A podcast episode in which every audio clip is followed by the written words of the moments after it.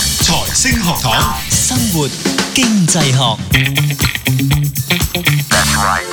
好，翻嚟生活經濟學咁啊，繼續有我哋三個喺度啊，有我蔡展輝，咁啊 Doctor Fred 同埋 Cato 噶。咁我哋今集咧就講究竟停咗學啊，嗯對於小朋友好啦，對於個家庭嚟講咧有啲咩影響啦。咁啊，剛才我哋就講美國作為例啦嗯吓，即係唔好以為我哋成日都覺得啊，嗰啲叫發達嘅國家應該冇問題嘅，OK 嘅， 但係係吓但係都有即係始終誒卡路上一次提過，啱啱嗰個 inequality 嘅情況其實幾嚴重，嗯所以唔好成日都以為啊一個發達嘅國家咁就乜問題都冇啦，係大家都有好錢完美嘅應該係係啦。咪？咁但係其實個事實就唔係咁樣樣嘅，所以特定嘅族群受嗰個影響咧，其實會更加嚴重。同埋有時我哋講緊未必係話佢本身個福利系統出咗問題，而係突然之間冇飯開個問題，嗯哼，係即係我哋講緊頭先講最受害，即係冇學學校冇開嘅話，最受害就係最窮嗰一班嘅學生嘅家庭啦。嗯咁、除咗我哋話啲咁長時間嘅影響之外呢，原來短期嘅影響都有，即係話如果有一個研究睇到啦，美國一啲小學三年班嘅學生呢，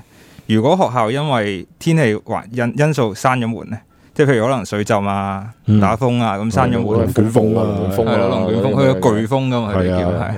係。咁咧，佢就會令到呢啲學生喺個州嘅考試入邊咧，會考得差咗嘅。 OK，係啦，咁都正常嘅，因為冇上堂啊嘛。嗯係啊學生係啊，但係咧，我想指出一樣嘢就係、咧，好多時我我哋頭先上一嗯次輕輕講過少少，我哋好多時都覺得咧，誒、嗱，當然教育係重要啦，咁但係我哋成日都話，喂，其實你只要唔係考試之前冇咗個零兩個禮拜，冇完全冇時間，心都散晒咁樣樣，咁你考咁梗係差啲啦。咁但係我哋都會有一個概念就係覺得，喂，咁你讀書呢係長期抗戰嚟㗎嘛，嗯咁你中間譬如好似頭先 Carlo 所講，哦，譬如我打風或者龍捲風停咗一個禮拜咁樣樣，咁而翻翻嚟，咁其實我哋未必係 expect 得到佢有一個 long term 嗰個影響嘅。記住，我哋而家唔係講緊話你一打完風之後就即刻考試喎，嗯而係其實中間可能又過多幾個月，可能講緊半年，跟住先至係考試。咁簡單啲嚟講，即係話咩意思呢？即係話呢，就算係短期嘅暫時嘅中斷，嗯，學習，其實對學生呢，如果你乜嘢其他嘢都唔做嘅話呢，其實可能有一個 long term 有一個 structural 嘅影響嘅。嗯咁、美國呢個 case 嘅當然只係一個啦，同埋個學生係細嘅，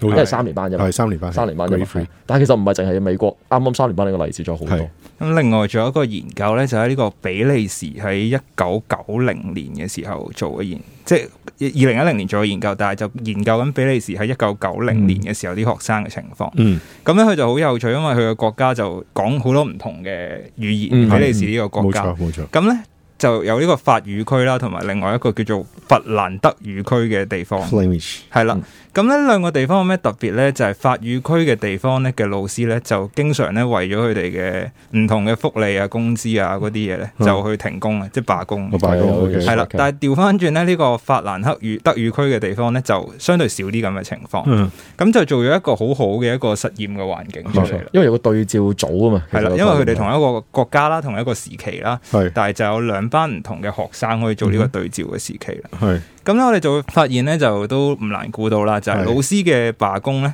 就會導致咧啲學生嘅呢個學習上面嘅成就咧係下降咗嘅，嗯。同埋咧會做咗呢個課堂上面咧會不斷咁重重複嘅情況會出現。係啊，即係佢佢要要 retake 啊，係啊，即係佢即係嗰啲叫重複乜嘢？重重讀讀一年啊，哦，不停咁重讀，係啊，重重讀一年啦，即係重讀一年嘅學生嘅人數係多多咗，咗，係多咗，哦係啦。因為斷咗，因為係啦有時啲啲工業行動就可能兩個月啊咁都走唔甩噶嗯哼嘛嗯，哼最長當時嗰、個嗰個 strike 咧就 last for 兩個月兩個月，exactly 就係兩個月，哦，OK 係啦、咁所以呢段時間佢哋就好受影，影響啲學生好受影響。係啦嗯嗯，咁、但係咁即係話，第一佢考試係差咗啦，嗯係係啦啊，個分貝係低咗啦，仲要第二就係重重讀嘅率多咗啦都多咗咯，係讀啦。啦，咁所以呢啲就係我哋成日所謂嘅一個呢、個 long term 嘅 impact、嗯其實我哋一定要分得到有個有啲影響係短期長遠嘅影響係啦有啲影響係短期，有啲影有啲影響係長遠嘅。嗯咁其實兩者會有個大嘅分別。咁除咗比利時呢個 case 同埋美國嘅 case 咧，其實嗯西非咧都試過嘅，係可能對香港人係比較陌生啊。係喺二零一四年嘅時候咧，其實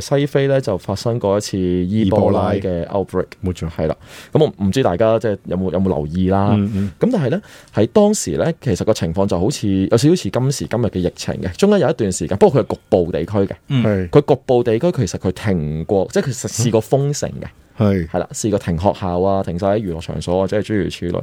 咁發生咩事咧？嗱，今次佢嘅量度咧就唔單止係成績差咗咁簡單啊，係而係多咗學生 drop out。系 OK，仲多咗 unplanted 嘅 teen pregnancies，冇计多咗人青少懷年孕懷孕，系係啦。咁嗱，呢一個咧研究咧又幾有趣，但係呢個研究咧唔係唯一一個會走去研究呢啲誒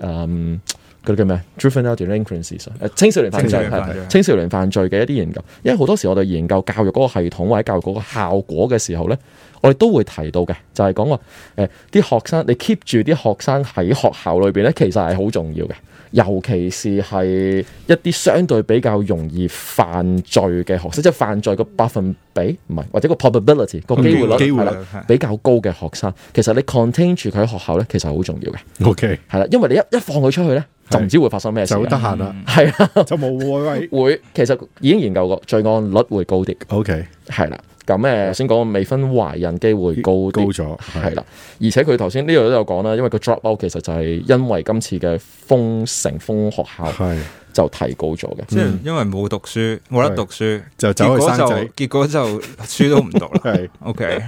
又或者唔讀書就以就會無端端生個仔啊，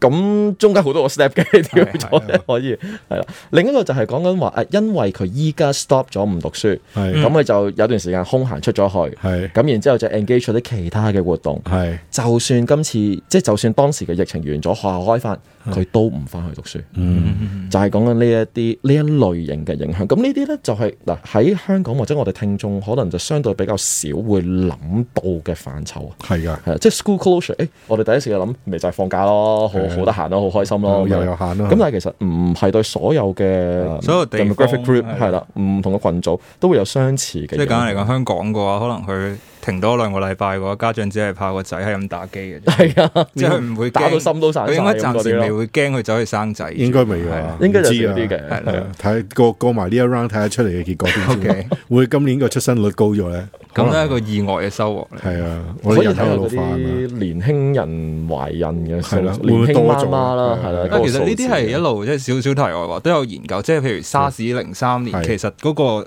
demographic 即係成個人口嘅結構係有唔同哦，噶嘛，當然啦，結婚係啊人數啊、生仔嘅數目啊都係有唔同噶。因為佢持續個時間相對比較長啊，係其實今次都未完咁，都唔係短嘅今次，都唔冇係錯，今次都唔哦係短。係啊，今次，咦唉，又調翻轉頭咁講啦，香港算叻仔啊嘅，其實如果咁係樣講係，而家睇翻嗯即係呢段時間今日啦而，家睇翻今日，你睇下喺其他國家爆就到真係啡啡聲嘅時候，即係佢哋仲可能有排搞喎。係咁所以我哋見到呢啲唔同嘅方面咧，其實都會有即係造成，即係喺 school culture 啦，有咁講，其實都會造成造成唔同類型嘅影響咯。而且呢啲嗯咁嘅影響咧，有陣時可能係比起我哋基本平常正常嘅諗法咧，係更加更加嚴重嘅，都會有嘅。嗯嗯嗯嗯。咁啊，除咗你頭先講即係西非啊、比利時啊，嗯嚇咁啊，其實美國本土佢哋一七年都有一啲嘅 paper 都講冇錯啊，係啊。美國當然就係、即係除都好多咗今次之外咧，咁最緊要嘅成日講話疫症流行嗰啲，就係講緊一差唔多一百年前嗰個西班牙流感啦。嗯係咁所以有啲人走去誒、呃研究，呃無論係流行病學啦，本身對嗰個社會結構嗰個影響啦，或者頭先一路所講嗰、個、嗯叫咩教育系統嗰個影響啦，嗯其實都有好多研究係做緊嘅。嗯咁所以咧，睇翻譬如一百年前嗰個結果咧，其實都係相類似，即係同我哋頭先講嗰啲情況全部係咯相類似嘅。咁不過咧，佢就集中講緊話誒細個嗰啲小朋友低年班啲，低年班嗰啲個影響，頭先我所講係大啲嘅，個嗯 academic achievement 嗰個影響係大啲嘅。嗯而高年班嗰啲咧，就係誒嗰啲咩中途輟學嗰個機會率咧，係一樣係高啲嘅。